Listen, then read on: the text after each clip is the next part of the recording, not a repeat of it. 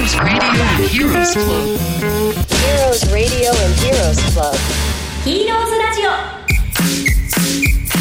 この番組は中小企業の社長や幹部が集まって結成したヒーローズクラブがお送りする会社を幸せで楽しくそして愛されて儲かる場所にする番組です。皆さんこんにちは。フリーアナウンサーの神谷彩乃です。本日のテーマは世界経済の重要都市ドバイから見た日本の中小企業ですお話を伺うのは株式会社メディアラボ代表取締役長島睦美さん。え銀座寿司小島店主小島拓弘さん。そしてワールドユーアカデミー代表中村恵子さんです。よろしくお願いいたします。よろしくお願いします。最初に自己紹介をしていただきたいんですが、長島さんからお願いしてもよろしいですか？はい、えー私は株式会社メディアラボという IT の会社をしておりまして中小企業だったり医療機関の業務改善のシステムの開発をさせていただいていますよはい、今日よろしくお願いいたします。ろしくお願いします小島さんお願いいたします。東京銀座でお寿司をやっている銀座寿司小島の小島拓弘です今年で、えー開業して12年目となりまして日本の食文化を世界に広げようとも活動しておりますはい、今日よろしくお願いいたします。そして、えー、恵子さんよろしくお願いいたします。お願いします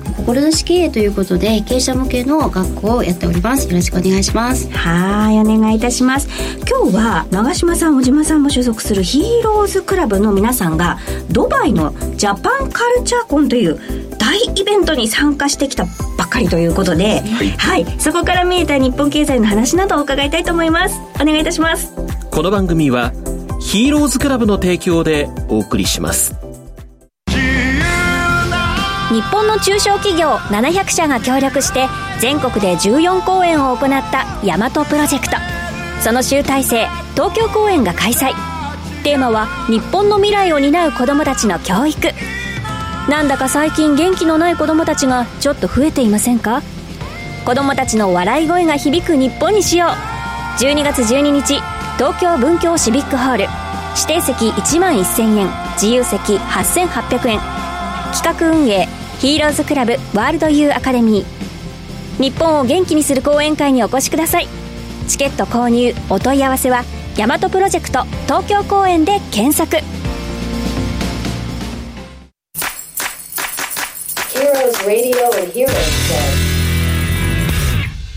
さあまずなんですが恵子さん、なぜ皆さんでドバイに行くことになったんですか？これあの急な話だったんですけども私たち日本を元気にしようって大和プロジェクトということで経営者経営幹部みんなで太鼓演奏っていうのを文化活動を広げたいということでずっとやってきたんですよね、でそういうイベントがあったのをたまたま関係者の方が見に来られていてそのコンセプトがですね私たちはその文化を通して日本を元気にしていこうということでこの演奏活動をやってるんですけどもそのドバイという国から日本の文化日本のカルチャーを世界に広げていくんだ日本の素晴らしさをドバイのそのメインの場所からですね世界中に発信したいんだっていうような思いがあってそこのところが完全にその一致したのでそれでまあ向こうの方からもお声掛けいただいて私たち最初びっくりしたんだけどそういうような趣旨だったらじゃあ私たちの思いも一緒なのでみんなで力を合わせてやろうよって話になって社長たち集めてどうすると。行くかドバイにみたいなでみん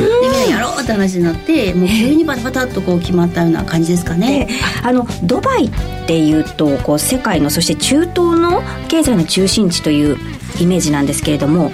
実際に行かれてどうだったかもちょっと聞かせていただきたいんですが長嶋さんどうですか？いやもう本当にこう王様がいらっしゃる国国というか場所なのでもうすごい方向性が定まっていて、もうビジョンがあってそれに向かって都市が作られてってるっていうようなすごいパワーを感じたっていうのがありました。うーん。小島さんはどうでしたか？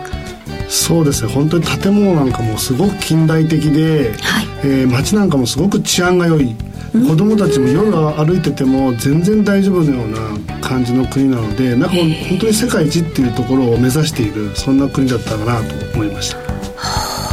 あ。の今回は総勢で33人の皆さんが、えー、と中小企業の社長さんとか幹部社員の方々で行かれたということなんですがそこでこう発見されたこととかこれからの日本への提言などを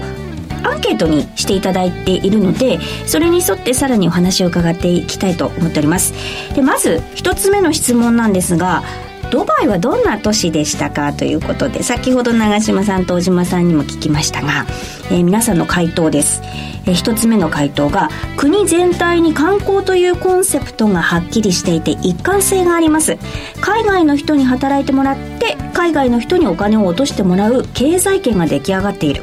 リーダーの意思で国が運営されていると感じました。またどんどん建設にも、えー投資をしていて新たな都市が生まれていく感じです。ということです。長嶋さん改めてどうでしょう？この回答を聞いて。いや今回初めてドバイ行っ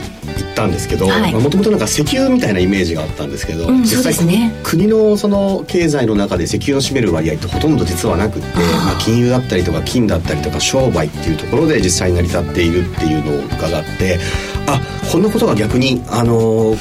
資源のない国でもできるんだなっていうのをすごく改めて感じてだから逆に日本でこういうどういうことができるんだろうっていうことをすごくこう想像させてもらえる今回のドバイへのこう遠征だったなというふうに思います。恵子さんはいかがでしたか？あの具体的に24時間働いていい国なんだそうですよ。へだからこう8時間単位で8時間8時間8時間働いていいので24時間どっかで工事してるんですだずーっと動いてるんですね。日本だったら何時から何時で早く帰って時短でってなるんだけど24時間もう国が全部動いてるのでものすっごいスピードで日本でいう3倍のスピードでこういうビルを作りたいとかこういう道路を作りたいとかこんな空港が欲しいよねとかこんなものを誘致したいよねってその経営者というかあの王様がね思ったビジョンが明確で,、でこんな豊かな国にしたいもう砂漠の何もないところでビジョンからそれが立ち上がっていってものすごい活力ですよ。それはびっくりする。それで治安がものすごいいいんですよ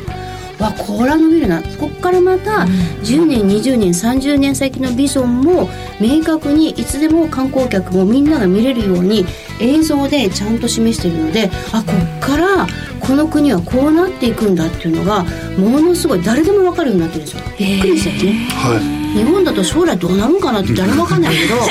あこうなるんやっていうのが分かって。すごく分かりやすいなんか明確で、あのやっぱり世界から見てもあのいろんなか国の方から見てもそのそこの向かっているっていうところが分かりやすくいて、そこにやっぱり共感している方々が世界から集まっているっていうところも感じました、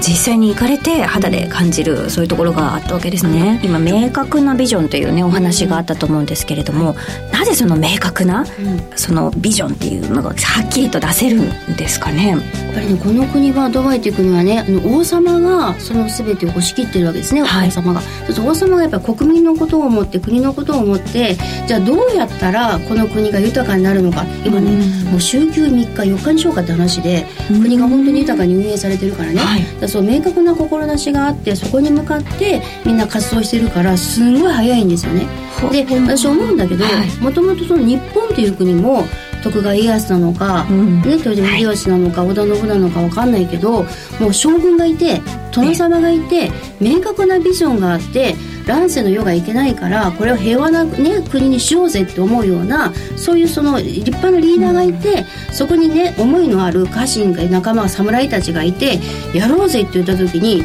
ものすごい勢いで日本って復興していった変わっていったと思うんですよね。だけど今はみんなで話し合ってみんなで会議してみんなでやっちゃうと結局まとまりきらないんじゃないかなっていうのが正直に思ってるんですね。なんかドバイのやり方って本当すごくシンプルで分かりやすいです日ね本もそうだよね。もともと日本がすごい元気だった頃を思い出しますね。はいそれでは2つ目のアンケート質問なんですが世界の中で日本の位置づけはどう感じましたか？という質問です。これに対して、えーこんな回答です、えーチャイナコリアンの次に日本人か？と聞かれ現地での存在感が分かりました。経済的順位がはっきりとした現象だったと感じます。またこんなご意見です、えー街中には日本の看板や企業の名前は全くなく日本車が少し走っているだけで日本の経済は世界についていけてないことも感じました。こんなご意見がありましたが長嶋さんいかがですか？そうですね。本当にやっぱり日本車が少し走ってるだけという感じでああそうなんですね、まあやっぱり看板だったりとかそういったものっていうのもないですしなんか昔こう海外に出ると日本の企業がやっぱりすごい出てて、でそこの看板がたくさんあって日本車がたくさん走っててはいみたいなイメージが,、がこうやっぱり少なくなってきてるしやっぱ弱くなってんだなっていうのを改めて感じました。あとやっぱり物価水準とかも見てもどうしても本当に、まあ、ビール一杯の値段がものすごい高く感じたりだとかっていうところがあるので、まあ、そういった部分のところで本当にこう置いてかれちゃってるなっていう感覚っていうのは少し感じた部分はあります。小島さんはいかがですか？そうですね。今あの長嶋社長が言っていただいた経済面ではちょっと弱いのかなっていう感じはあったんですが、はい、やはりその反対の方でですねやっぱりその日本の文化とかですね、うん、えー、まあ、例えばアニメとか漫画とかその辺はやっぱりすごく世界でも親しまれているなっていうのも感じまして、やっぱり日本の打ち出すそのところはやっぱりその日本の歴史だったりそういう文化だったりっていうのはやっぱりもう世界でも本当トップクラスなのかなっていうのは感じました。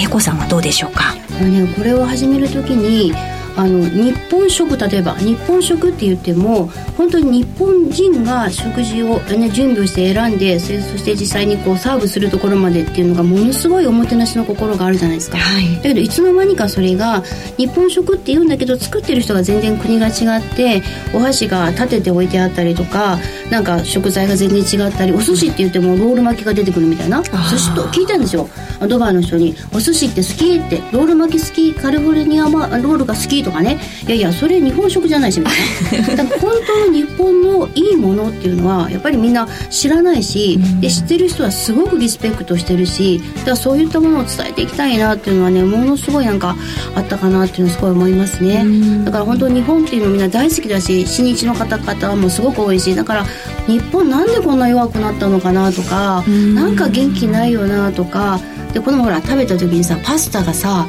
注文したらさいくらだったっけ？みちゃん。4万。4万。4万。7000になってるね。え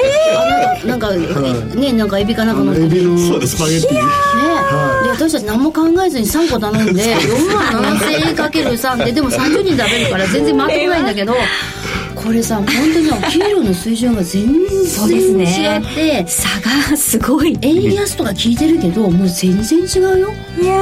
だから本当に日本の経済を、ね、そう復興して日本の本当の素晴らしさを伝えていくっていうことをしていかないと、うん、なんかねもったいないなっていうのはねすごくね背中をね叩かれたような気がする。お前らしっかりしろよって。課題もねたくさん感じられたというところなんでしょうかね、はい。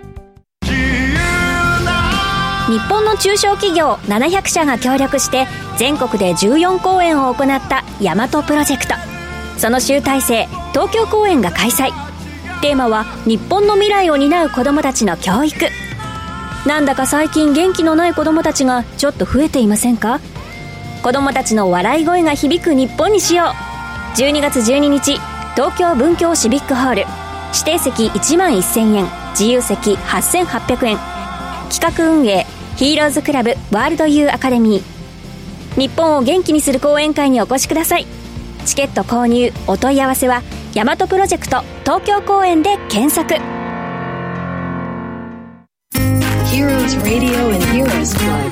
いやもうまだまだお話が伺いたいことたくさんあるんですけれども今日はお時間が来てしまいました。さあ続きの世界から日本が求められていること期待されていることは何か感じましたか？という質問や日本の中小企業は世界の舞台でどんな活動をするべきですか？ドバイで何かビジネスチャンスは見つかりましたか？などの質問は来週。この時間にお伺いしたいと思います。それでは長嶋さん小島さんそして恵子さん来週もどうぞよろしくお願いします。ありがとうございました。この番組はヒーローズクラブの提供でお送りしました。